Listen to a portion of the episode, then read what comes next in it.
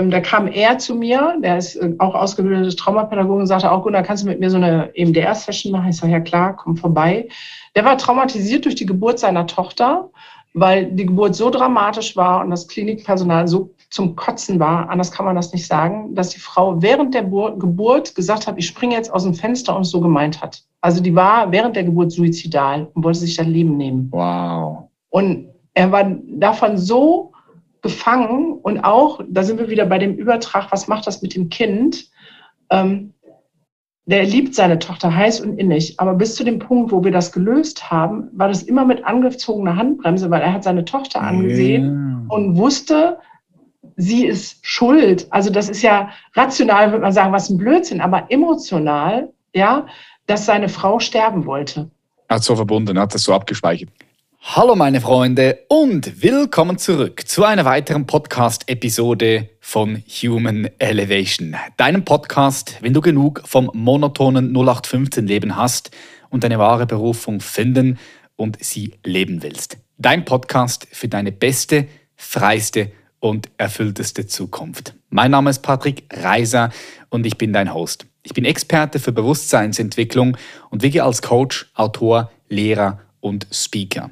Ich liebe es, Menschen darin zu begleiten, ihr Leben so zu verändern, dass sie es zu 100 Prozent lieben. Es ist mir eine riesige Freude, gemeinsam mit dir in unseren Gesprächen neue Perspektiven und Blickwinkel zu tanken, die dich dabei unterstützen, deine freiste und beste und glücklichste Version zu sein. Spätestens seit Lockdown und Schulausfall hinterfragen Eltern den Sinn vieler Maßnahmen rund um Schule und Kindeswohl. Zu Recht sagt unser heutiger Gast, die Psychotherapeutin Gunda Frei. Sie warnt, wir erschaffen eine traumatisierte Generation. Kinder werden heute von Geburt bis Schulabschluss den Zwängen eines auf Funktionieren optimierten Systems ausgesetzt. Rücksichtnahme auf ihre Bedürfnisse, meist Fehlanzeige. Gunda Frei ist Visionärin, Unternehmerin und Bildungsaktivistin.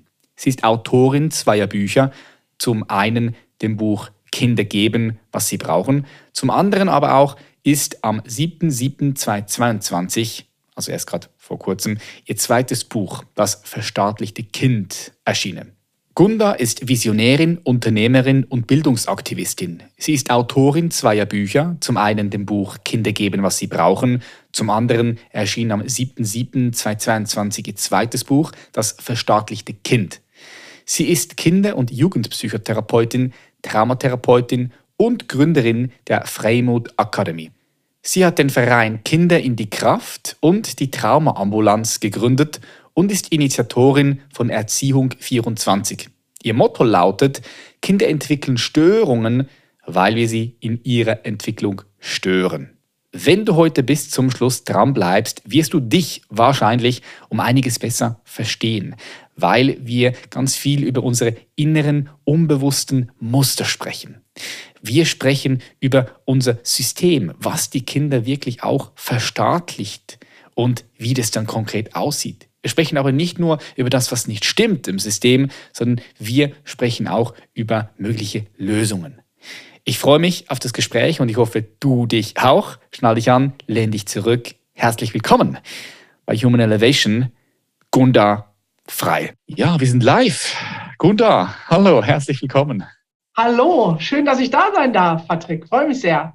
Ja, ich freue mich, dass du hier bist. Ich bin super gespannt, heute ein bisschen über dein neues Buch zu sprechen. Finde den Titel ja auch schon, oh, der Titel ist ja auch schon krass. Ne? Der Titel, ähm, das verstaatlichte Kind, optimiert, reguliert, traumatisiert, wie unsere Gesellschaft ihre Kinder versaut. Da hast du dir einen krassen Titel ausgewählt. Ja, bewusst, äh, weil ich gemerkt habe, dass man nur mit ein bisschen ähm, krassen, polarisierenden Aussagen auch Gehör findet. Ähm, so. Ähm, das mhm. heißt, mhm. der Titel ist wirklich sehr bewusst gewählt. Ähm, dahinter steht meine Meinung, ähm, die natürlich differenzierter ist als jetzt nur so Badam. Aber ähm, um mal zu sagen, hey, wir müssen mal nachdenken, braucht es ja erstmal so eine Aussage, wo man auch hellhörig wird und sagt, hä, was denn das? Was willst du denn jetzt? So. Und deswegen ist der ähm, so gewählt. Ich finde ihn gut. Der Titel gefällt mir, weil ich, ich bin auch der Meinung, du musst heutzutage in dieser lauten Welt muss irgendwie einfach Aufmerksamkeit bekommen, oder? Und, ja. und da, und da denke ich, der Titel, der, der ist schon gut für die Aufmerksamkeit. Ich finde den, finde den stark.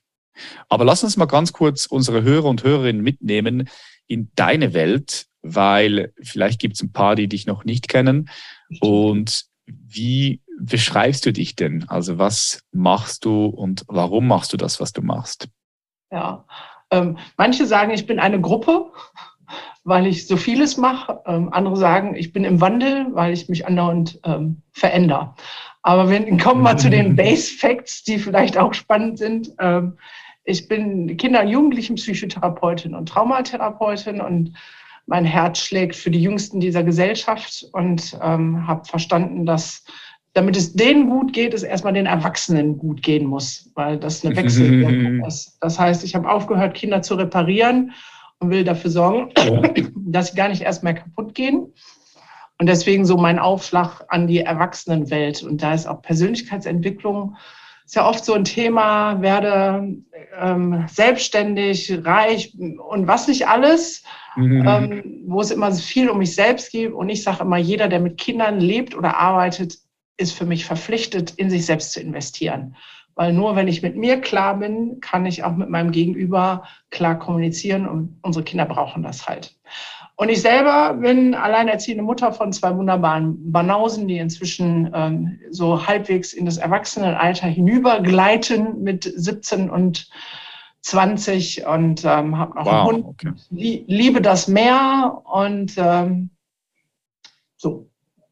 Mal in aller Kürze. Okay, spannend, spannend. Also das heißt, du arbeitest sehr, sehr, sehr gerne mit Kindern, aber ich kann mir jetzt auch vorstellen, dass es ja auch schon gesagt, dass es vielleicht irgendwann, wenn du nur mit Kindern arbeitest, frustrierend ist, weil du merkst, hey, du kannst so viel machen mit den Kindern selbst, aber wenn die dann wieder nach Hause gehen, zu ihrer Familie, zu Mutter, Vater oder in die Schule, zu ihrer Lehrerin, Lehrer, dass ja. dort eigentlich das, das Problem am beginnt auch, ne? Ja. Und das ist ja auch also Thema, Thema deines Buches. Genau, eigentlich ist es so ein Wachstum. Ich habe selber, ich sag mal, ich war so 17, da habe ich angefangen mit Kindern und Jugendlichen zu arbeiten ganz lange ehrenamtlich, habe dann spät Sozialpädagogik studiert, bin spät Psychotherapeutin geworden und habe zehn Jahre eine eigene Praxis gehabt und wähnte mich sozusagen ähm, im Himmel, weil ich dachte, jetzt weiß ich alles, was ich brauche, um Kindern zielorientiert zu helfen. Also ich, ich sag mal, ich kann fast jedem Kind aus seiner misslichen inneren Lage raushelfen. Und dann hatte ich so einen Aha-Moment, ähm, dass Kinder, die ich, die schon bei mir waren, nach zwei, drei Jahren wiederkamen und ich so ähm, in, die, in mich hineingehört habe und gesagt, okay, musst du noch mal lernen, war es nicht gut genug, hast du irgendwas übersehen? Also ich bin da direkt in der Selbstreflexion und habe dann nach ähm, einiger Zeit festgestellt, nee, nee, das ist gar nicht das Problem, sondern wenn man etwas Gesundes in ein krankes System gibt, dann kann es halt nicht gesund bleiben, zumindest wenn es Menschen sind, die in ihrer Entwicklungsphase sind. Und das hat zum totalen Swift geführt. Das heißt, jetzt führe ich ja ein Weiterbildungsunternehmen für Menschen, die mit Menschen arbeiten, mit Kindern, aber auch Erwachsenen mit dem Schwerpunkt Trauma und habe meine Praxis sogar aufgegeben. Das heißt, ich arbeite, also ganz zuletzt, als ich meine Praxis noch hatte, es gibt so eine Psychotherapie-Richtlinie, die sagt, du machst fünf Stunden mit dem Kind und dann eine mit dem Bezugs Personen, also mhm. Vater, Mutter, ähm, Adoptiveltern, whatever. Und ich habe das ganz zum Schluss umgedreht. Ich habe fünf Termine mit dem Bezugssystem gemacht und nur einen Termin mit dem Kind, weil ich gemerkt habe, wenn ich mit denen arbeite und die ihre Baustellen kennen und in ihre Mitte und ihre Kraft kommen, dann muss ich mit den Kindern gar nicht mehr arbeiten. Mhm. Da das aber nicht richtlinienkonform ist und so, habe ich die Praxis dann aufgegeben und mich dem Unternehmertum und jetzt dem äh, bisschen noch dem Krawall, was die, das Bildungssystem angeht, verschrieben. Mhm. So. Aber du mhm. hast, um die Frage zu beantworten, du hast voll recht, es ist frustrierend, wenn du merkst, du machst etwas ähm, gut und denen geht es gut, aber du kannst gar nicht weit genug greifen, weil wenn dann in der Schule, also praktisches Beispiel. Ein Kind, ein Patient bei mir, der war ein Schulverweigerer, hat es nicht mehr geschafft. Mhm. Wir haben gearbeitet ähm, und dann haben wir gesagt, okay, jetzt gibt es ein Treffen in der Schule mit dem Lehrer, weil er war ja zu weit, den Schritt wieder hinzukriegen. Wir kommen da an. Das Erste, was der Lehrer sagt, Na, ich glaube, das wird sowieso nichts. Ey, weißt du, drei Monate mit dem gearbeitet. Ähm, welche Motivation soll dieser junge Kerl haben, wenn der Lehrer ihm direkt sagt, du schaffst das doch eh nicht? Das ist krass. Das, das, das ist nicht selten wahrscheinlich. Ne? Also gibt's also in meiner Welt, weißt du, in meinem Bubble, das gibt's gar nicht. Aber, aber das natürlich recht. Ich denke, das ist nicht selten, ne? Nee, überhaupt nicht selten. Also wenn ich, das ist immer erschütternd, wenn ich die Stories aus meiner, aus meiner Praxis erzähle mit den Kindern oder auch den Erwachsenen, die ich arbeite, da schütteln alle den Kopf. So unsensibel. Also der, un, unempfindsam. Also, völlig. Also ich sage jetzt mal, bei manchen Sachen würde man sagen, okay, das ist jetzt so nicht so, dass jeder darauf reagieren würde. Ich habe eine gehabt, 18 ähm, Jahre alt, die wollten ein schickes Abitur machen und ähm, hat es aber nicht hingekriegt. Diagnose soziale Phobie, Depression und ADS. Mhm. Die hatte schon eine komplette Therapie und es hat nichts gebracht. Und dann habe ich sie gefragt, gibt es irgendein Ereignis in deinem Leben mit vor Menschen sprechen, wo du emotionalen Stress hast? Und dann berichtete sie mir unter Tränen, also sie war voll direkt in der Emotion drin. Wie alt war sie? Wie alt war sie? Ähm, als sie zu mir kam, 18. 18, 18, okay. Ja, und sie erzählte als von einem ähm, Situation, als sie sechs war, erste Schulwoche, erste Klasse. Der Lehrer sagte, wer einen Nomen mit I sagt, darf in die Pause, früher in die Pause gehen. Sie war ganz wissbegierig, hat sich gemeldet, hat Igitt gesagt. Der Lehrer hat gesagt, das ist kein Nomen, du bleibst bis als Letzte sitzen. Und während sie das sagte, rann ihr die Tränen rüber und sie war schamerfüllt mhm. und hängen geblieben ist, ich bin dumm. Mhm, mh. Und das hat ihre ganze Schullaufbahn ähm, geprägt und ähm, versaut. Ja? Und das ist ja jetzt, jetzt hat er nicht grob fahrlässig, der hat nicht gesagt, äh, du bist ein blödes Kind und äh, wer hat dich erzogen oder sonst was. Also was manche Lehrer so sagen, ist schon echt krass.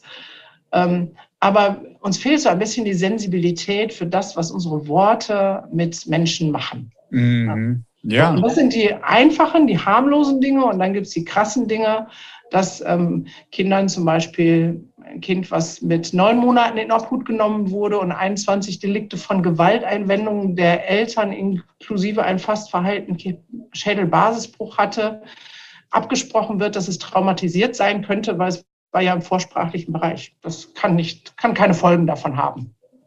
So, und da packe ich mich so am Kopf und denke so, äh, wo ist das Gehirn und wo ist das Herz? Also, was die Empathie und das Mitgefühl angeht. Okay, hast jetzt, du hast jetzt gerade was, was angesprochen, was wichtig ist. Also du hast gesagt, äh, auch im, wenn, wenn mit neun Monaten etwas passiert, und zwar in dieser Phase, wo das Kind noch keine Sprache entwickelt hat, wo es noch nicht verstehen kann, der rationale Verstand ist noch nicht so ausgeprägt, der Ratio. Ähm, auch das kann natürlich ja, dann Auswirkungen haben auf ein Verhalten, was es dann an den Tag bringt in 21 Jahre später. Ne? Das ist ja. auch wichtig, dass man das, dass man das versteht. Und das passiert ja, ja nicht genau. selten.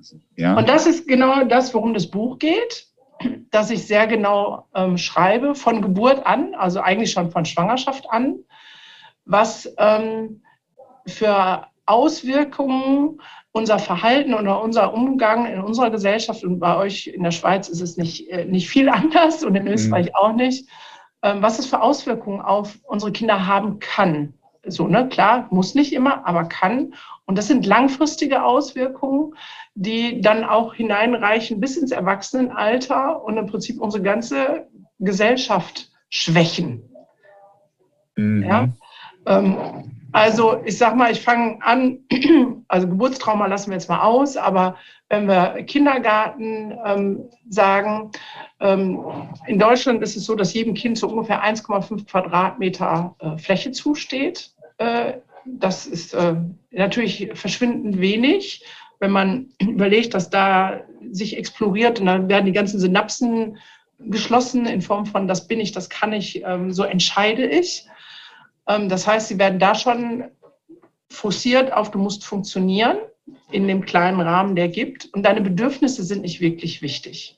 Und das ist das, was unsere Kinder von Geburt an über ähm, die Art und Weise der Betreuung, über die Art und Weise, wie Schule ist, mitbekommen. So, und wenn wir jetzt unsere Gesellschaft sehen, die jetzt schon sich schnell dreht, sie wird sich in zehn Jahren noch schneller drehen, Das heißt, die, die dann erwachsen sind, müssen Probleme lösen, wovon wir überhaupt gerade noch mal gar keine Ahnung, dass es die überhaupt gibt. Ähm, diese kommen aber mit der Prägung, ich muss funktionieren und meine Bedürfnisse sind nicht wichtig. Mhm. Wie sollen die problemorientiert denken und handeln und fähig sein, diese Gesellschaft zu wuppen? Das ist mir ein Rätsel. Das kann gar nicht funktionieren. Mhm. Lass uns vielleicht ganz kurz nochmal einsteigen in, was ist ein Trauma? Also wie funktioniert Trauma? Kannst du das mal äh, hier, hier in den mhm. Raum reinbringen und, und ganz vielleicht auf eine einfache Art und Weise erklären? Ja, total gerne, mein Spezialgebiet. also, ähm, laut Definition ist Trauma immer eine Reaktion auf ein Ereignis von katastrophalen Ausmaß, wo fast jeder mit emotionalen Stress reagieren würde. Das ist in meiner Augen totaler Bullshit. Ja, weil Trauma ist immer höchst subjektiv, wie das Mädchen, was ich vorhin erzählt habe.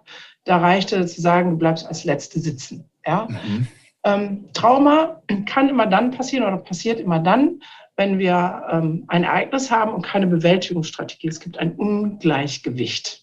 Ja, ich habe für das, was passiert, gerade keine Lösung. Was soll ich damit machen? Und das passiert fast immer da, wo unsere psychischen Grundbedürfnisse verletzt werden. Ähm, wir haben die physischen Grundbedürfnisse, wenn wir nicht genug trinken, hm, dann sterben wir.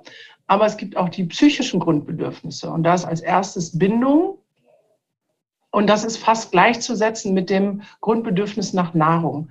Wenn wir kein, keine Beziehung haben, dann ist sozusagen Notstrom in uns drin und ähm, alles fokussiert sich nur auf Beziehungen. Das ist zum Beispiel der Grund, warum Lernen für viele so schwierig ist, wenn sie zu Hause nicht sicher gebunden sind, wenn in der Schule Mobbing ist oder Ausgrenzung und der Lehrer kein Beziehungsangebot hat, ist da einfach gar kein Platz zum Lernen weil das ganze System nur sagt, wo kann ich andocken, wo kann ich in Beziehung treten. Ähm, das eins, Orientierung, Kontrolle, Lustgewinn, Selbstwerterhöhung. Zu Corona-Zeiten haben wir all diese Grundbedürfnisse unseren Kindern genommen. Uns Erwachsenen auch, by the way. Aber für Kinder ist es nochmal dramatischer. Mhm. Also das ist da, wo am ehesten Trauma passiert. Und was passiert ähm, beim Trauma? Ich nehme immer die Hand, das als Gehirn, Hand-Brain-Modell. Das hier ist der präfrontale Kortex, das heißt ähm, die Denkerstirn, die Motivation, ähm, da, wo ich was verstehe und aus, aus dem Verstehen handeln kann. Mhm. Für die Leute, die jetzt nicht das Video schauen, sondern hören, so ein bisschen genau. Ah, die das, ah, genau, ja. die nicht das Video schauen. Das ist eine Faust und ich habe jetzt gerade auf die Finger vorne auf der Faust gezeigt. Mhm. Und wenn ich ähm, sozusagen das, äh, wo die Hand in den Arm übergeht, den Unterarm, da wo die Sehnen sind, das wäre das Stammhirn. Das, das sind die basalen Funktionen wie ähm, Atmen ähm, und ähm, Herzschlag und so weiter, ähm, die automatisch funktionieren. Und unter in der Faust geschlossen, also ich habe die Faust, den Daumen eingeklemmt. Es gibt ja auch die Leute, die die anders machen. Also der Daumen ist unter den Fingern. Und wenn ich die Finger hochhebe, dann liegt da der Daumen und das ist sozusagen das limbische System. Das limbische System ist unsere Angstzentrale oder unsere Emotionsbewertungszentrale. Das heißt, ich sage auch, ich sage auch immer gerne Fühlhirn, also weil, weil ja, genau. Ja. Emotionhirn, Fühlhirn. Mit dem, genau, ja. das ist genau, das ist sehr schön. Das ist das Emotionshirn. So, das Emotionshirn bewertet im Bruchteil von einer Sekunde, ist es Gefahr oder ist es nicht Gefahr. Wenn Sie sagt nicht Gefahr, dann schließen sich die Finger wieder um den Daumen, der präfrontale Kortex, also die Denkerstirn ist wieder da. Ich kann darüber nachdenken, gehe ich jetzt links, gehe ich jetzt rechts. So, sagt aber die Amygdala, also das Gefühlshirn, hier ist gefährlich, dann macht er im Prinzip, jetzt haue ich mit dem Daumen sozusagen auf die Handfläche und aktiviere dadurch das Stammhirn. Das heißt, sie macht jetzt voll Alarm und sagt, mehr Puls, schneller atmen, mehr Blut hoch, wir sind in Gefahr. Und das ist im Prinzip das, was bei einem Trauma passiert. Und das Ding ist, wenn etwas stecken bleibt, dann geht die Amygdala, also unser Emotionshirn, nie wieder in die hundertprozentige Entspannung zurück. Sondern es bleibt, was das angeht, leicht angespannt. Also nehmen wir an, jemand wird vom Hund gebissen und es ist traumatisch, weil er keine Bewältigungsstrategie hat dann wird die Amygdala, was Hunde angeht, in angespannter Situation bleiben. Und sobald ein Hund da ist, schmeißt sich sozusagen die Denkerhirn, ich schmeiß die Finger wieder weg, komplett weg und es ist sofort Alarmsystem auf das frontalen Kortex. Und das ist das, warum Pädagogik an vielen Stellen nicht funktioniert. Weil wir bei Verhalten, ähm, ich nehme jetzt wieder das Hundebeispiel, es kommt ein Hund um die Ecke ähm, und die, Amygdala ist schon in Alarmbereitschaft und sagt jetzt hier Alarm, ähm, dann ist ja die Denkerstirn weg. Und wir fangen an zu argumentieren. Sagen, guck mal, der ist doch ganz klein, der Hund, und ganz süß und ist ganz puschelig. Da musst du doch gar keine Angst vor haben. Das ist aber völlig witzlos. Das bringt ja nichts. Weil das die Denkfraktion ist ausgeschaltet. Das ist äh, wie im ja. Gehirn ist einfach nur. Das ist nicht mehr rational. Das ist nicht mehr rational. Ja. Du kannst nur rational so sehr darüber nachdenken, okay, das ist ein kleiner Hund und der mir, der tut mir nichts. Das spielt keine Rolle, weil in diesem Moment dein rationaler Verstand nicht funktioniert, weil das Fühlhirn, das Emotionalhirn, das limbische System, was du gerade vorher beschrieben ja. hast, das ist viel, viel stärker und das übernimmt ja. die Kontrolle. Genau. Das ist sowas ähm, wie, wie unser Reptiliengehirn. Ähm, das sind ja unsere normalen Grundfunktionen. Angst soll uns ja schützen vor Gefahr. Und ähm, da will uns auch unser System schützen vor Gefahr und sagt, ähm, brauchst du nicht. So, und wenn wir jetzt darüber nachdenken, dass gerade Kinder ähm, halt nicht sagen, hey, ich habe Flashbacks, Albträume und Intrusionen, so, sondern die merken einfach, irgendwas ist komisch, ja, ich habe was erlebt, ich komme damit nicht klar und mhm. die zeigen das im Verhalten. Ja? Mhm. Kann, ich, kann ich ein Beispiel vielleicht ganz kurz machen, ja. dass es für die Leute auch ein bisschen greifbar ist? Also viele Leute haben ja zum Beispiel Schwierigkeiten, vor Menschen zu sprechen. Ja, ja. Du gehst zum Beispiel auf eine Bühne, das sind 20 Leute oder 100 Leute und du gehst auf die Bühne und jetzt irgendwie jetzt merkst du, oh shit, vielleicht fängst du direkt an zu zittern. Aber rational kannst du jetzt darüber nachdenken, hey easy, ich habe zehn Minuten Vortrag, okay, wenn ich ihn versaue, okay, ist nichts, ich sterbe nicht, ja. Aber trotzdem sagt dein System, oh nee, da will ich nicht raus, da will ich nicht raus. Also das kann natürlich sein, du mal irgendwann als Kind eine negative Erfahrung gemacht hast, ja. ähm, weil du etwas mitteilen wolltest und Leute haben dich vielleicht ausgelacht und dann wurde das so abgespeichert in diesem Fühlhirn und wenn jetzt eine ähnliche Situation kommt, dann kommt das Muster wieder rein. Ne? Kann man ja. das, würdest du sagen, durch das kann, ja, man, kann man so erzählen? Genau ne? so. Ähm, vielleicht genau, das ist spannend, dass du das genau so sagst, weil ähm, dann kann man es noch ein bisschen äh, verifizieren. Ähm, immer dann, wenn etwas passiert, wo unser System sagt, boah, das kann ich nicht, das kriege ich nicht verarbeitet, ähm, kommt ein zweiter Mechanismus, ähm, nämlich die Vermeidung. Äh, unser System sagt, das war so blöd, das will ich nie, nie wieder fühlen. Mm. Ja. Mm. Und das beinhaltet einmal ein verändertes Verhalten. Also wenn ich irgendwann sowas erlebt habe, dann am besten nie wieder auf eine Bühne gehen. Also, mm. ne, weil dann kommt das ja wieder. Und unser System kreiert einen Glaubenssatz. Ja, der soll uns auch schützen. Der ist dann sowas wie, ähm, ich muss funktionieren oder ich bin nicht wertvoll oder ich bin in Gefahr, wenn ich auf der Bühne stehe, der auch total irrational ist. Wenn man da drauf guckt, sagt man, das ist völliger Blödsinn. Aber er ist die gefühlte Wahrheit. Ja, und wie sowas funktioniert, vielleicht ein ähm, anderes Beispiel, eine Freundin von mir, die sagte, oh Gunda, ich habe so Höhenangst. Kannst du, kannst, du, kannst du mir mal die Höhenangst wegmachen? Ich arbeite mhm. ja leidenschaftlich. Ich habe auch, ich habe auch, ich habe auch, ich habe auch Höhenangst. Aber das ist, Hast du auch? Das ist krass und also ich, ich gehe auch, auch ähm, klettern, also an der Wand, wirklich ja. an der Felswand. Weil, ja, habe ich schon gesehen, kann, voll krass, ey. Oh. Weil ich kann, ich kann die Angst einfach in mir halten. Ich habe gelernt, einfach die, die Angst in mir zu halten mit Präsenz. Ich habe da auch ein, ja, das ist, ist, ist, ist, ist, ist ähm, ist kein Thema mehr für mich, aber ich spüre sie noch. Ich spüre sie, ja. egal, egal wie oft ich es mache, ich spüre sie noch. Und ich bin noch nicht darauf gekommen, wann das bei mir gekommen ist, weil da muss ja auch irgendetwas mal passiert sein in meinem Leben. Genau. Höhe, ja. ja. genau. Deswegen erzähle ich von meiner Freundin, ja. ja klar, ich arbeite halt mit EMDR. Das ist äh, die Technik, die im Unterbewusstsein alles hochspült, was dazukommt, gehört. Und dann sagt sie, Gunda, jetzt weiß ich, was es ist. Und hättest du mich gefragt, hätten wir drüber gesprochen, hätte ich gesagt, das war, das war es nicht. Weil wenn ich jetzt also vorher drüber nachgedacht habe, war das easy. Folgendes war passiert. Sie war sieben Jahre alt, ist in diesem EMDR-Prozess hochgekommen. Da hat sie mit ihrem Bruder und anderen Kindern auf dem Heuboden gespielt. Mhm. Und hat einen Mordsgaudi. Und dann ähm, gibt es ja in jedem Heuboden ähm, so eine Luke, wo das Heu runterkommt. Mhm. Das wusste sie nicht.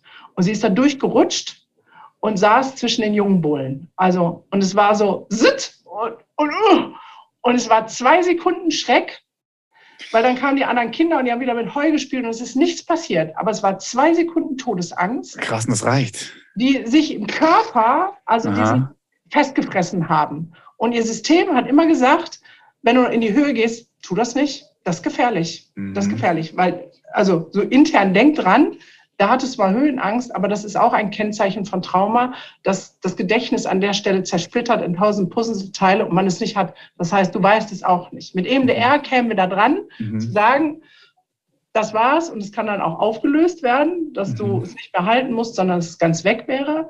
Aber das ist halt auch ein Kennzeichen ähm, von Trauma. Und so sind wir alle Erwachsene, also ich auch. Ähm, wenn wir Trauma ein bisschen wegholen von diesem großen katastrophalen Ereignis, haben wir alle in unserer Kindheit irgendwelche Erlebnisse, die emotional so anstrengend waren, dass wir daraus Glaubenssätze kreiert haben. Meiner war lange, ich bin klein. Und meine ganzen Leute um mich herum haben gesagt, einmal Gunnar, bist du bekloppt? Du hast ein Haus, du ziehst deine Jungs selber groß, du hast drei Firmen, zwei Vereine und du selber sagst von dir, ich, sag, ich bin klein, ich kann nichts. So, ja. Aber es war ein Glaubenssatz, mhm. ähm, der durch die Art und Weise, wie mein Vater uns erzogen hat, einfach etabliert wurde und durch viele emotional anstrengende Situationen. Und die haben wir alle. Und das ist für mich die Challenge, dass wir dahin gucken und ehrlich zu uns selbst sind und sagen, hey, ähm, es wäre gut, da hinzugucken, weil ich nehme das mit in Wechselwirkung zu meinem Gegenüber.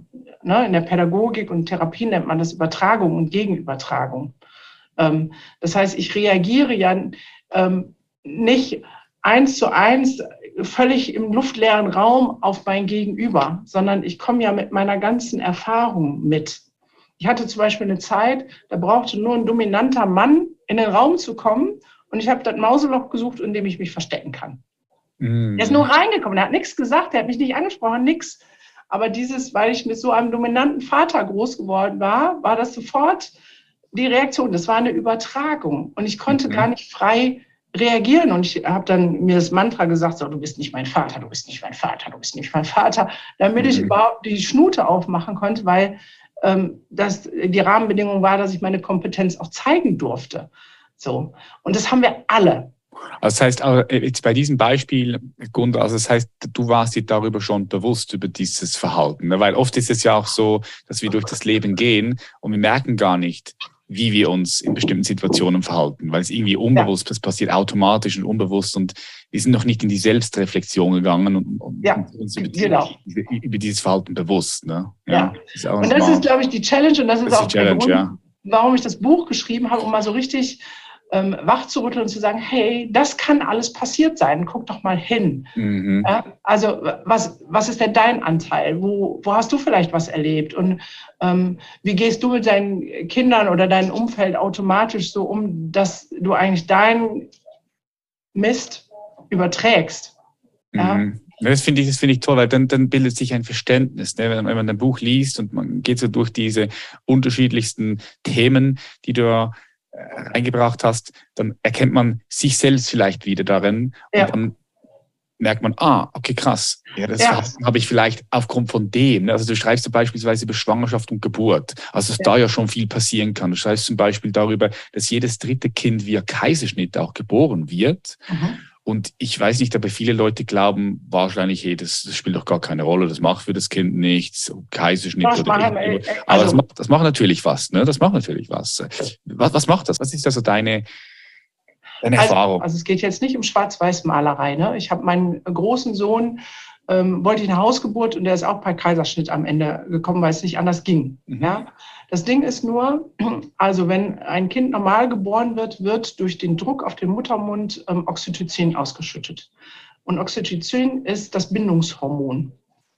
Und ähm, das ähm, ist dann in einer krassen Menge zur Verfügung, dass Mutter und Kind sozusagen sich auf Bindung einstellen können. Das wird während dieses Geburtsvorgangs durch den Druck auf gerade bei den Presswehen hinterher in so richtig wusch rausgeschubst. So, beim Kaiserschnitt gibt es das nicht. Also bei einem geplanten Kaiserschnitt. Mhm. Ja, ähm, dieses Bindungshormon wird einfach gar nicht ausgeschüttet. Das heißt, beiden fehlt das Glückshormon. Dann haben wir eine depressive, hinterher eine Wochenbettdepression bei der Mutter, die sich dann nicht richtig gut um ihr Kind kümmern kann. Mal als Beispiel. Wenn wir nur das nehmen. Aber ähm, Geburt ähm, an sich, ich hatte eine Patientin, ähm, die war auch schon äl also älter, Mitte 20, ähm, und sagte, sie hätte die Idee einer, ähm, einem Geburtstrauma. Und dann habe ich die Rahmenbedingungen so abgefragt und es war im Prinzip so, dass sie die, die Wehen ausgelöst hatte und dann, ich sage, ich rede jetzt aus der Sicht des Säuglings, ja, ja. Na, ah, lieber noch nicht, lieber noch einen Tag warten. Die Mutter war aber in dem Krankenhaus, wo die große, die ältere Schwester schon per Kaiserschnitt mit einer total komplizierten Geburt geholt wurde. Und es hatte die gleiche Hebamme Dienst und die hatte keinen Bock auf Sonntagsstress und hat dann mal einfach einen Kaiserschnitt angerannt, ohne Mutter zu befragen, hat gesagt, so, jetzt per mhm. Kaiserschnitt. Das passiert so, ja auch noch viel, das passiert auch noch viel, ja, weil, weil, weil, weil, weil, weil ja natürlich auch ein finanzieller, wirtschaftlicher Aspekt dahinter. Ja klar, ne? kann man planen, ist Personal planbar zum Beispiel. Für, die, für die ähm, ist kostet es, es ja auch was. Kohle, ja. Es gibt mehr genau. Kohle für den Kaiserschnitt als ja, für krass. Ähm, so, aber was passiert mit dem Säugling? Er eigentlich ist die Aufgabe, sich durch den Geburtskanal zu kämpfen und dieses Erleben zu haben, ich strenge mich an und es hat einen coolen Outcome. Ich komme mhm. raus und ich bin bei Mama auf der Brust und ich höre den Herzschlag und es ist alles fein. So, stattdessen ähm, hat sie gekriegt ähm, im Kaiserschnitt ähm, das OP-Saal, da wird es runtergekühlt auf 18 Grad. Das heißt, es ist statt 38 mal eben totaler Temperaturschock total hell, die ganze Zeit gedämpftes Licht und auf einmal hast du so einen fetten Strahler, mm. so, total laut und dir fehlt dieser Weg, ich habe etwas selber geschafft. Mhm. Das heißt, wir nehmen den Kindern von vornherein eine Erfahrung und setzen sie krassen Stress aus von total geborgen, beschützt zu hin so badam, raus ins kalte Leben. Und die hatte wirklich, sie sagte, immer wenn ich was Neues anfangen will, traue ich mich nicht. Ich traue mich nicht, weil ich Sorge habe, wie geht das dann aus? Und mit der habe ich auch dieses Geburtstrauma bearbeitet und dann hat sie auf einmal eine Amerikareise gemacht. Ja, weil sie einfach sagte, ja, jetzt geht's, jetzt kann ich. Ähm, das heißt, wir dürfen das nicht verkennen, was das bedeutet. Also das eine ist, dass dieses Hormon fehlt und das andere ist, dass es einfach krasser Stress für so einen Säugling sein kann. Also es mhm. muss nicht, ne? aber sein kann. Je Ziemlich subjektiv, genau, je nachdem, ja. wie die Bewältigungsstrategie dann ist. Ne? Ein ja, paar können genau. mit dem umgehen, ein paar, paar nicht. Das genau, wie, ja. ne, mit welcher Resilienz bin ich ausgestattet, was habe ich Grundeigenschaften, die mitkommen, die ist ja einfach bei jedem anders. Aber die Bewusst, das Bewusstsein dafür, dahin zu gucken und es auch mal anders wahrzunehmen und zu sagen, es ist möglich, dass ähm, meine, ich habe eine Stieftochter, also die habe ich annektiert, so, und die hat ihr ähm, Baby bekommen und ich wollte eigentlich bei der Geburt dabei sein. Und dann ähm, war sie im Krankenhaus, sie war übertragen und dann sagten die im Krankenhaus, ah, die Frauenärztin hat sich verrechnet, sie sind gar nicht acht Tage drüber, sie sind erst drei Tage drüber. Und dann sagt sie, das ist doch super, dann kann ich ja jetzt wieder nach Hause gehen. Und sagten die, nee, das, was in dem Pass steht, das zählt. Ähm, und bei acht Tagen drüber müssen wir die Geburt einladen. Dann sagt sie, will ich aber nicht. Und dann machen die richtig Druck. Dann haben die die unter psychischen Stress gesetzt und haben gesagt, wenn sie das mhm. jetzt nicht machen, ähm, dann sind sie schuld, ähm, wenn ihr Kind hinterher behindert ist oder stirbt. Also dann werden die richtig fetten Dinger aufgefahren. Und ähm, klar, Erstgebärende, die haben äh, Schiss. Und dann hat sie gesagt, ja gut. Und dann haben sie ihr Venenmittel gegeben. Dann passiert das, was passieren muss. Die Herztöne ra rauschen ab bei den Babys, fast immer so. Dann wird wieder Wehenhämmer gesetzt. Ähm, all das hindert, dass das Bindungshormon ausgeschüttet wird. Und weil es dann nicht so geflutscht ist, ähm, sind sie ihr dann noch ähm, auf den Bauch gesprungen. Das nennt man Kristella-Handgriff, ist auch nicht wirklich lustig. So. Und äh, Folge war ein Baby, was die ersten sechs Monate eigentlich nur geschrien hat und nur getragen werden musste. Mhm. Weil da einfach so viel Stress innerhalb der Geburt zwischen Mutter, also von der Mutter schon war, mit dem, was da allen drum war, dass sie einfach schon einen scheiß Start hatte. Puh. Also ich bin jetzt gerade richtig, richtig froh, dass ich, dass ich Mann bin, weißt du, weil also höchst, nein, höchster Respekt vor, vor all den Müttern da draußen. Ja, ich hoffe, du bist dann also, ein, ein so Mann, krass. Der, der dann seine Frau so unterstützt und äh, daneben steht und der Schwester oder dem Arzt sagt, jetzt halten Sie Ihren Mund wir machen das so, wie wir das wollen und deine Frau liebevoll wieder nach Hause begleitest und sagst, das kriegen wir hin, Schatzi. Ja, weil, oder so wie du es jetzt erklärst, natürlich, wenn, wenn da so die, die Autorität kommt, so ein Arzt, und, und der sagt dir, hey, das muss jetzt so und so gemacht werden, weil wenn nicht, dann kann es sein, ja. dass das Kind behindert wird, dann bist du natürlich total verunsichert und dann sagst du einfach, ja klar, okay, ja, ich, ich mache das jetzt, ne, weil ja. wir sind auch keine Experten darin. Und, und dann ja. der Schmerz und, die, und all das. Also hey, also an all die Frauen da draußen, die mal gebären oder schon ja. geboren haben, Respekt. Aber weißt du, auch die Männer, ähm, ich hatte hier ein Pärchen, ähm, da kam er zu mir, der ist äh, auch ausgebildetes Traumapädagoge und sagte auch, Gunnar, kannst du mit mir so eine EMDR-Session machen? Ich sage, ja klar, komm vorbei. Der war traumatisiert durch die Geburt seiner Tochter, weil die Geburt so dramatisch war und das Klinikpersonal so zum Kotzen war, anders kann man das nicht sagen, dass die Frau während der Geburt gesagt hat, ich springe jetzt aus dem Fenster und so gemeint hat. Also die war während der Geburt suizidal und wollte sich das Leben nehmen. Wow. Und er war davon so gefangen und auch, da sind wir wieder bei dem Übertrag, was macht das mit dem Kind?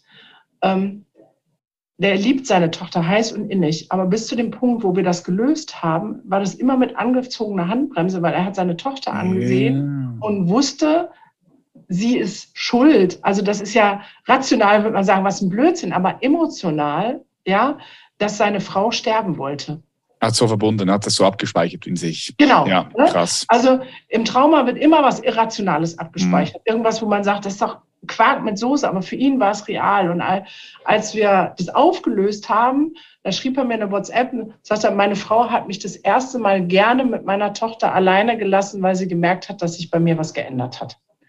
Das musste er mal reinziehen. Und was das dann für die Entwicklung ausmacht, wenn so Eltern mit ihren Kindern dann mit angezogener Handbremse, die können ja nicht richtig in Kontakt gehen. Die Mutter ja, ja genauso. Also die haben das da so vermurkst, dass die nachträglich nochmal operiert werden musste, weil das so aufgerissen war. Die haben das so schlecht zusammengenäht, dass noch niemals ein Tampon in der Größe Mini, Entschuldige, wenn ich so frei hier rede. Also hier ist konnte. absolut Freiheit hier, kannst du alles ja, sagen. Und die, natürlich auch Sexualität alles nicht mehr ging. ja. ja ähm, und für die gilt, war ja genau das Gleiche. Es war genauso traumatisch, dass sie auch eine emotionale Barriere hatte. Nicht gewollt, nicht gewünscht. Die lieben ihr Kind. Ja, mhm. und trotzdem ist die da, ähm, diese Barriere, einfach weil da das Trauma dann ist. Und das ist das, warum ich das Buch geschrieben habe, um aufzuklären, zu sagen, hey, mhm. guck mal hin, das kann alles sein, es kann auch nicht sein. Aber seid wach, Seid wach miteinander. Ja, jedes Verhalten hat seinen guten Grund. Auch jetzt für Erwachsene, wenn mich jemand doof anmacht, dann kann ich darüber stehen und sagen, ja, das hat seinen Grund, warum der mich doof anmacht. Der liegt nicht in mir. Ja, ich suche nicht mhm. den, also klar, in die Selbstreflexion gehen, mal kurz abchecken. War ich jetzt irgendwie doof zu dem? Äh, und wenn ich weiß, ich war fein, dann zu sagen, okay, der hat einen schlechten Tag oder ich trigger den mit meinem Sein, weil ich, keine Ahnung, ähm, was in ihm auslöse. Und da bewusst zu werden, wach zu werden, achtsam zu sein, das ist so mein Wunsch, meine Botschaft, weil ich glaube, dass sich so unsere gesamte Gesellschaft verändert. Also wir sind ja gerade in einem in einer Phase, wo wir sehr angstgeprägt sind durch Corona, durch den Krieg und durch das, was auch medial so rübergezogen wird. So, ne? Ähm, ich habe in Deutschland gab es so eine bekloppte Werbung mit, ähm, ich werde es mir nie vergessen, dass ich jemanden angesteckt habe auf Corona hin. Also was das implementiert an schlechten Gewissen. Und ich glaube, wir als Gesellschaft dürfen wach werden, wieder empathisch zu sein und achtsam und behutsam miteinander umzugehen und mehr in der Liebe zu leben und dann würden wir weg von der Angst kommen und es würde sich etwas ganz anderes tun und unsere Wirtschaft, alles würde davon krass profitieren. Ja, klar, klar, das sehe, das sehe ich auch so gut. Also ich, ich sage immer, es beginnt immer alles mit uns selbst. Ja. Die, die Beziehung mit uns selbst, dort, dort startet alles. Und, ja. und die, in dieses Beziehung gehen mit mir selbst, das heißt, ich muss mich selbst mal besser kennenlernen warum bin ich so, wie ich bin, diese, diese Verhaltensmuster, die ich habe. Ja. Das ist, ich denke, dort beginnt alles. Auf jeden ähm, Fall. Lass uns noch mal ganz kurz äh, in, in das Buch eintauchen und zwar in den Bereich das verstaatlichte Kind, weil wir haben jetzt ein bisschen über, darüber gesprochen, was Trauma dann ist, was die. Schäden sein könnten. Also ich fand das auch mit der Geburt sehr spannend, wie du das erklärt hast, dass, dass so etwas, äh, so etwas wirklich also wie, wie du es erzählt hast mit Vater und, und, und ähm, Kind, dass dann der Vater keine richtige emotionale Bindung aufbauen kann, weil er unbewusst denkt, oh, das Kind ist schuld, dass meine äh, Frau sich umbringen wollte. Das ist, das ist ja krass. Und daran kann man mal sehen, wie komplex das Ganze ist. Und dass es auch schwierig ist, da selbst dran zu kommen, ohne, ohne auch professionelle Unterstützung und Hilfe. Weil wie will ich selbst das, wie will ich selbst das wissen? Okay, ich kann das Buch lesen und dann können mir bestimmte Dinge bewusst werden. Das hilft ja schon, schon mal sehr. Aber ich glaube, irgendwo kommen wir selbst auch nicht wirklich an bestimmte Themen heran, ohne dass wir auch Unterstützung ja. holen, oder?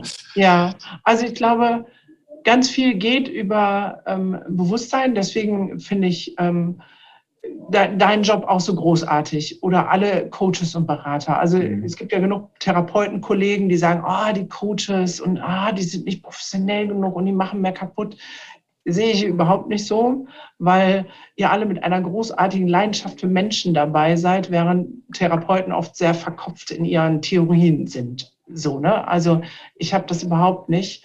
Und ich denke, ähm, da fängt es an, dass wir mehr Bewusstsein schaffen. Und das ist erstmal Wissensvermittlung. Also das verstaatlichte Kind ist ein so ein Buch und das Buch, was ich vorher geschrieben habe, ähm, Kindern geben, was sie brauchen das haben ganz viele gelesen, haben gesagt, und danach habe ich mich jetzt selbst verstanden. Also die haben es gelesen, um ihre Kinder zu verstehen und haben gesagt, ach, mhm. zack, jetzt weiß ich, warum ich so ticke. Mhm. So, ähm, deine Plattform, Veit Lindau, es gibt ja so viele. Das heißt, der erste Schritt ist immer ganz viel selbst zu arbeiten. So, ich lebe selber nach dem Motto Gefahr erkannt, Gefahr gebannt. Das heißt, wenn ich merke, es kommen Emotionen hoch, die der Situation nicht angemessen sind, das ist für mich immer ein Warnsignal, wenn mhm. wir mal ganz pragmatisch gehen. Ja, also ähm, es passiert irgendwas, keine Ahnung. Ähm, der Chef, den habe ich jetzt nicht, bin ja selber Chef, egal. Irgendjemand guckt mich schief an und ich kollabiere innerlich. Dann ist das ein Warnsignal, zu sagen, das kann nicht der Situation geschuldet sein. Jetzt sei mal realistisch, was ist denn realistisch betrachtet der Situation geschuldet? Ja, dann kann ich mich mal kurz aufregen. Ja, aber dass mein ganzes System im Prinzip einen Wutanfall kriegt oder eine Heulattacke oder sonst was, Warnsignal. Dann gehe ich dahin und sage, okay, was wurde hier gerade getriggert? Also welches Thema wurde getriggert? Ist es Dominanz? Ist es, ähm, also ich bin hilflos, ich kann, nicht selber entscheiden? Ist es das Thema Selbstwert? Ähm, ich bin eigentlich nichts wert? Ist es das Thema Wahlmöglichkeit? Ist es das Thema Schutzkontrolle? Also es gibt so Oberthemen. Mhm. Und dann gehe ich so ein bisschen auf die Suche und die Reise. Klar, ich bin jetzt geschult und kann das, kriege das ziemlich schnell hin. Und dann weiß ich, ach, guck mal, deswegen. Das ist ja spannend. So, also praktisches Beispiel. Ich, äh, mein Sohn hat für mich die ganze Videoproduktion ge gemacht hier seit zwei Jahren.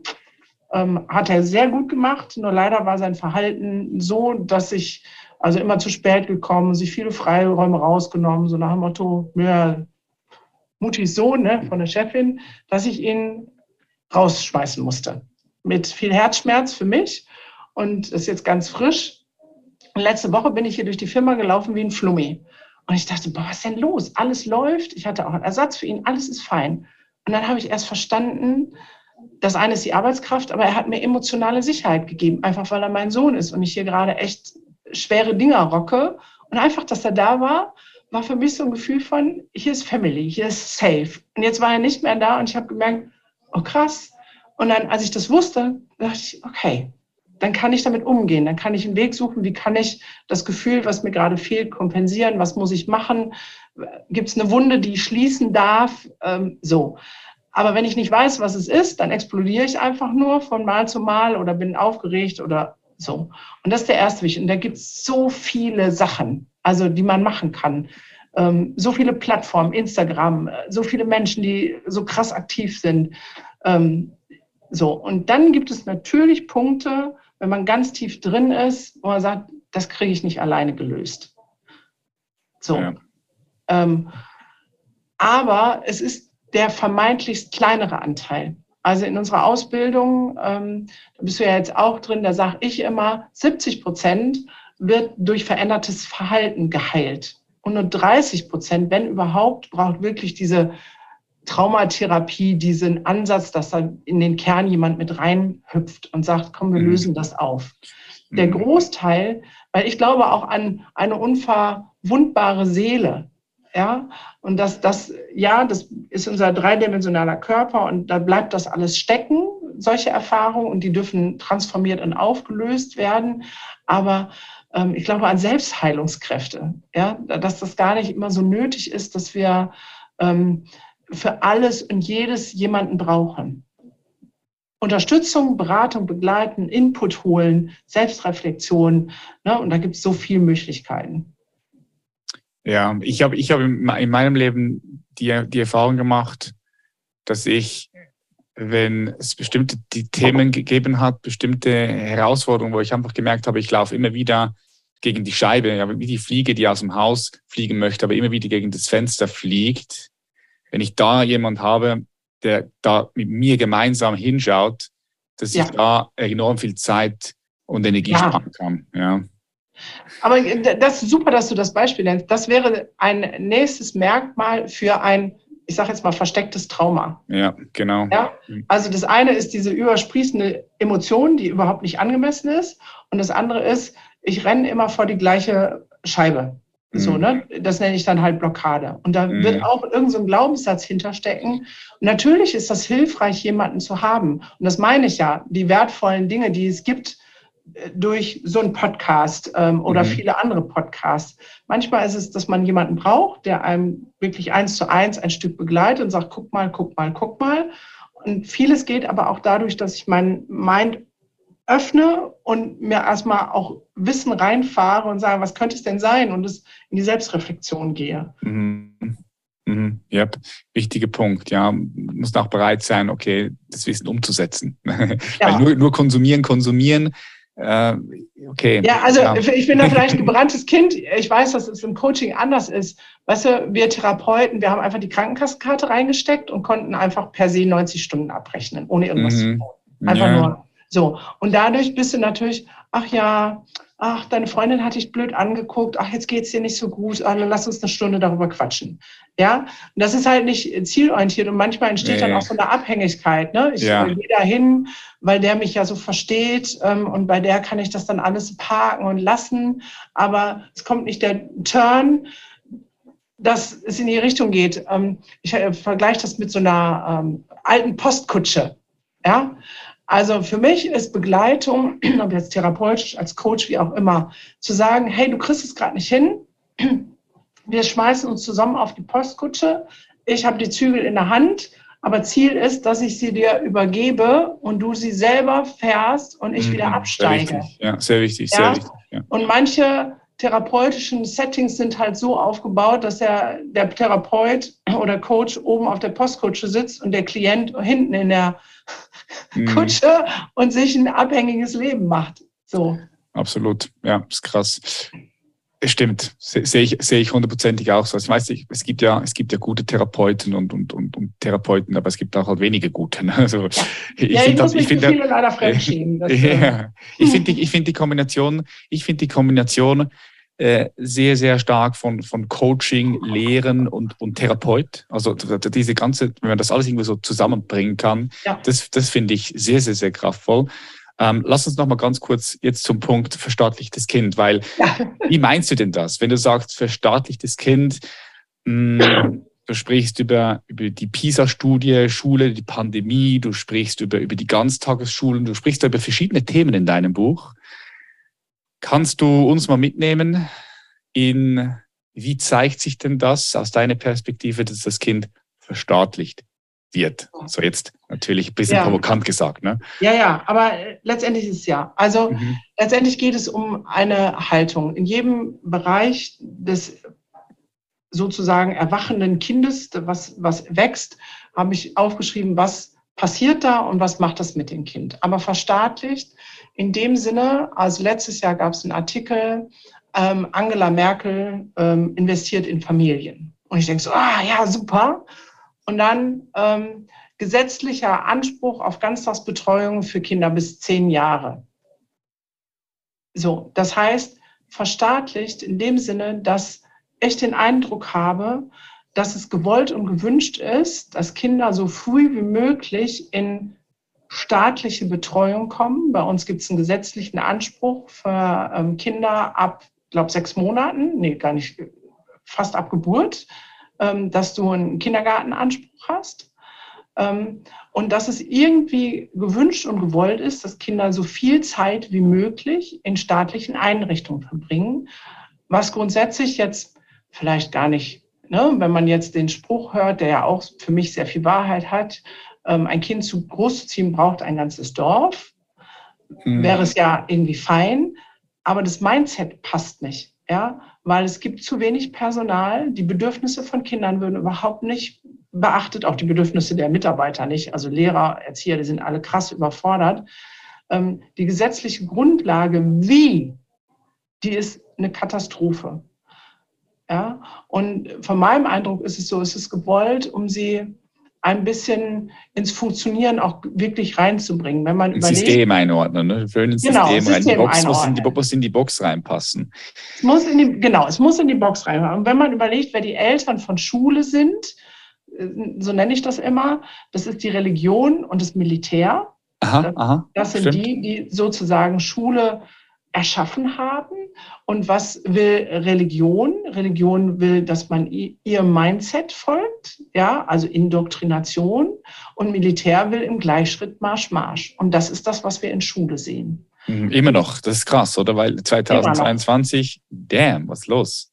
Ja, es hat sich nicht geändert seit 100 Jahren. Und ähm, das ist das, was ich im Prinzip in dem Buch anprangere ich habe überhaupt kein Problem mit Fremdbetreuung. Das ist an vielen, also mein kurzer ist jetzt zum Beispiel im Internat und das ist gut so, weil ich habe es 15 Jahre alleine gemacht und wir waren einfach an der Grenze, wo wir beide zusammengeschlossen haben. Es ist gut, wenn jetzt mehrere mithelfen, weil es einfach für ihn viel besser ist und für mich. Also ich bin überhaupt nicht für Fremdunterbringung ähm, und für fremde Betreuung, nur die Art und Weise wie. Und wenn es so von oben fast ja, zielorientiert forciert wird. Ja, ähm, weil was ist das für eine Ideologie, zu sagen, wir investieren in Familien, dass Kinder länger untergebracht werden können, damit Eltern mehr arbeiten können? Und teilweise müssen beide Elternteile ja arbeiten, weil sie sonst gar nicht genug Geld haben, ihre Familie zu versorgen. Ähm, mhm. So, und wenn ich dann höre, es ist kein Geld da und dann überlege, an welchen anderen Stellen Geld ausgegeben wird, dann denke ich so, ey, mhm. irgendwas stimmt hier nicht. Ja, und dieses Verständnis, unser Invest in unsere Kinder ist die Invest in unsere Gesellschaft. Ja, ja in unsere also Zukunft. In, in unsere Zukunft. Ja, wie wird unsere Gesellschaft in, in der Zukunft aussehen? wenn ich, äh, keine Ahnung. Wenn es noch eine gibt, wenn es noch eine gibt. Genau. wenn es nicht, ja, wenn, nicht nur noch Maschinen gibt hier irgendwann in 100 Jahren. Ne? Ja, ja, ja, genau. Aber wenn ich 70 bin, weißt du, dann ist die Generation, die jetzt Corona erlebt hat, sind die, die die Wirtschaft tragen sollen. Ja, ja, genau. Ja, Wie soll ja. das gehen, wenn die nur funktionieren und ähm, überhaupt nicht problemorientiert handeln und denken können? Wir haben, ähm, also für mich ist klar, woher die ganzen Burnout und Depressionen kommen. Ja, jemand, der nur auf Funktionieren ausgerichtet ist, der hasselt, der hasselt, der hasselt, der hasselt und kriegt einen Burnout. Ja, mhm. jemand, dessen Bedürfnisse nie gesehen wurden, und das ist halt in unserem System so, ähm, der ist anfällig für Depressionen, weil wenn meine Bedürfnisse nie gesehen werden, sehe ich sie selber auch nicht. Und es macht auf lange Sicht einfach nur traurig. Ja, mhm. also auch unsere gesellschaftlichen Störungen der. Narzissmus, der, Narzissmus ist auch natürlich äh, ja, verbreitet, gell? Genau, aber das sind alles die Folgen aus unserer Kindheit, ja. die, woran heute schon unsere Gesellschaft krankt. Und deswegen ist es so wichtig, dass wir die Kurve kriegen und ähm, anders denken und anders handeln. Hm. Wie, wie, wie das, was mich noch interessieren würde, ist, Gunda, weil du jetzt das Thema Corona angesprochen hast. Was glaubst du, was hat das für eine Auswirkung auf die Gesellschaft, wenn die Kinder, die jetzt davon, also die jetzt damit in Kontakt gekommen sind, mit diesen Maßnahmen und wenn die mal an, in, in den Unternehmen in die Führungsposition übernehmen oder in der Politik sind. Was glaubst du, was könnte das für Auswirkungen haben? Also die sehen wir jetzt teilweise schon so. Ne? Also ich sage jetzt mal, ähm, den ganzen Jahrgang, das sind ja mindestens zwei, ähm, denen die Pubertät genommen wurde. Also mein Sohn ist 18 geworden, zwei Wochen nach dem Lockdown. Und wir hatten heißeste Diskussionen, warum er nicht groß feiern kann, warum er auch nicht rausgehen darf. Und ähm, ja. entwicklungspsychologisch hat mein ganzes System gesagt, es ist so richtig, es ist so richtig, du musst mir gerade richtig Krawall bieten, du musst mir einen dicken Haufen auf den Tisch scheißen, du musst dein eigenes Ding machen. Und der andere Teil in mir hat gesagt, nee, du musst jetzt funktionieren. So, und ich habe ihm dadurch eine Entwicklung geraubt, ja, nämlich die der Selbstimplementierung zu sagen, was, wer bin ich, was will ich und ich kann das auch. Ja, und ein Teil unseres Beefs, glaube ich, hat auch damit zu tun. Und er muss jetzt auf ganz mühsame Wege das nachholen. Und es geht ganz, ganz, ganz vielen Jugendlichen so. Das heißt, ich glaube, dass die Pubertät nochmal einen anderen Stress hinterlassen hat als bei den anderen Kindern. Ähm, bei den kleineren ist viel Angst. Ähm, und mit Angst ist nie ein guter Ratgeber. Also wenn wir, nee. wenn, wenn die Angst jetzt drin bleibt, und das ist ja so, jetzt haben wir die nächste Katastrophe mit dem Ukraine-Krieg, ähm, und wir nicht gegensteuern, dass wir wieder in die Freude und Leichtigkeit kommen, auch wenn das Leben manchmal uns echt einen Streich spielt ähm, und diese Angst bleibt, wie sollen denn, also in Führungspositionen mit Angst, wer will denn da was entscheiden?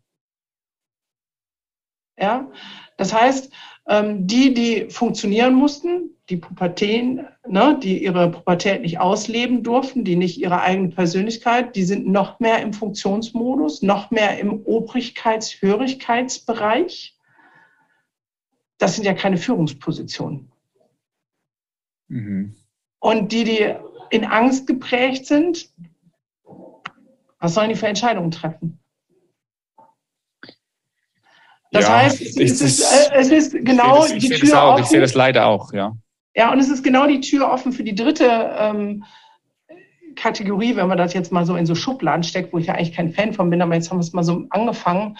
Ähm, die Tür ist offen für die Narzissten, also die, die ähm, dann irgendwie sagen, ja, ha, jetzt erst recht und die können mich alle mal und jetzt ziehe ich das durch.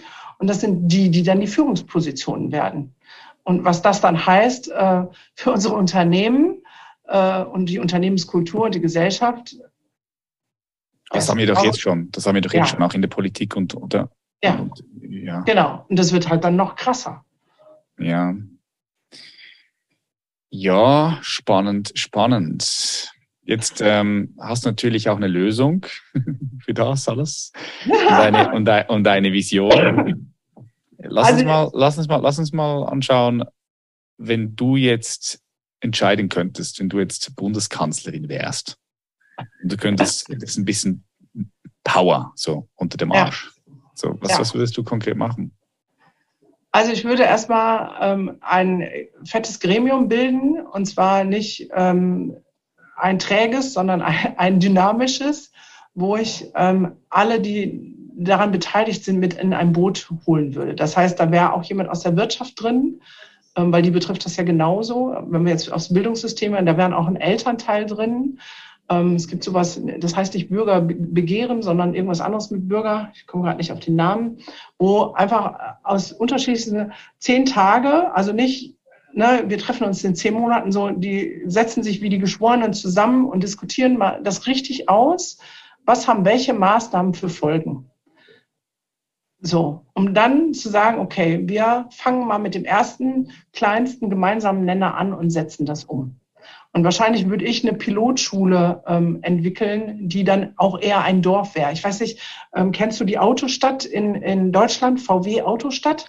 Ja, ja, ich, ich, ich kenne sie nicht gut, aber ich habe mal den, ähm, de, den Kopf hier bei uns im Podcast gehabt, der dieses Branding, die Autostadt, ja. der Stadt für das für diese Stadt gemacht hat. Der hat das Branding ja. für die Stadt gemacht. Okay. So lustig. Seit, wie heißt es? Sefzig heißt sie, glaube ich, ja.